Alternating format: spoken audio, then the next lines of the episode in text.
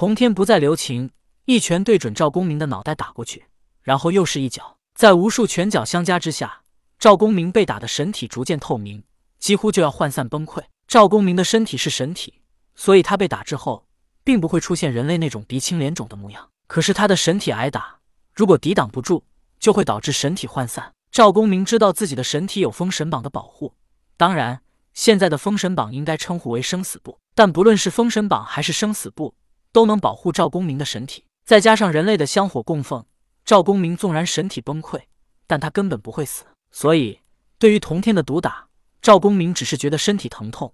但并不害怕，看到赵公明还是一副死猪不怕开水烫的模样，童天嘴角轻轻的一笑，一拳打在赵公明的脑袋上。紧接着，赵公明的神体涣散，化为了点点光芒。此时，萧生和曹宝也并未当回事，因为他们也是神灵，知道神体涣散并不是什么大事。赵公明神体涣散，但只要人类依然信任供奉他，他还会重新凝聚出神体。神灵害怕的是失去香火，如果没有一个人愿意供奉一个神灵。那么，这个神灵的元神纵然有封神榜的保护，但他的神体也会逐渐崩塌，直到最后陷入永无止境的休眠当中。虽然活着，其实与死了也一般无二。所以，对于神灵来说，神体涣散不算什么大事，等一会儿神体就会重新凝聚。可以说，他们只要拥有人类香火，就相当于拥有不死之身。但萧生、曹宝等了好大一会儿，他们看到童天也静静的站在那里。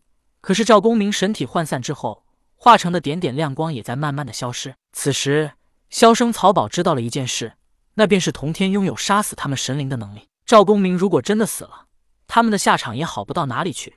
所以萧生很着急，急忙祭出了落宝金钱去攻击童天。落宝金钱落尽天下法宝，可落宝金钱不只能落法宝，也能当做攻击法宝。落宝金钱最重要的一个功能，便是影响人的神智。正是能影响人的神智，所以落宝金钱才能落尽天下法宝。金钱最是动人心。黄飞虎、赵公明这样已经成神的人，他们依然心头火热，还爱着金银珠宝，他们又怎能抵挡金钱的腐蚀呢？落宝金钱代表着人间所有的金钱，无论任何宝物都有其价值，所以任何宝物落宝金钱都能买得起。有了落宝金钱，萧生才能成为招宝天尊。因为任何宝物都有其价值，但是萧生的金钱却是无数的，所以他任何宝物都能买得起。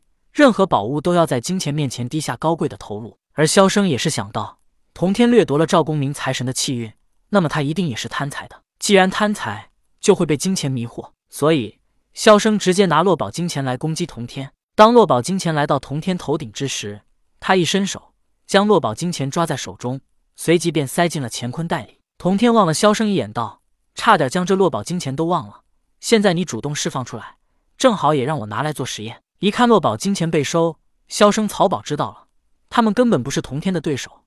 但是现在走也不是，留也不是，走了就是抛下赵公明逃生了。但是留下来也确实挺尴尬，还不如上天找玉帝求救呢。对他们纷纷想到，不能只给天庭干活，出事的时候天庭也得帮他们。萧生与曹宝互看了一眼，他们知道了对方的想法。失去落宝金钱的是萧生，所以萧生留在当下，而曹宝急匆匆的逃走。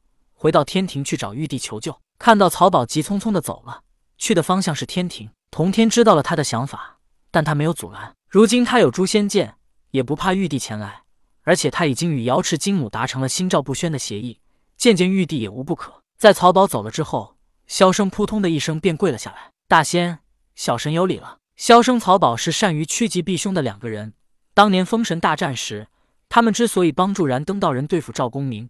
目的正是为了结好燃灯身后的阐教以及元始天尊，而现在他们看到不敌同天，尤其是萧生、落宝金钱都失去了，哪还有什么脾气？让曹宝去请玉帝帮忙，无非也是为了支走曹宝，然后他好跪下求同天把落宝金钱还给他。同天知道萧生的想法，直接说道：“落宝金钱我用了之后自会还你，现在还不是时候。”做完了这些，同天一握拳，一道光幕突然闪现，而在光幕之中。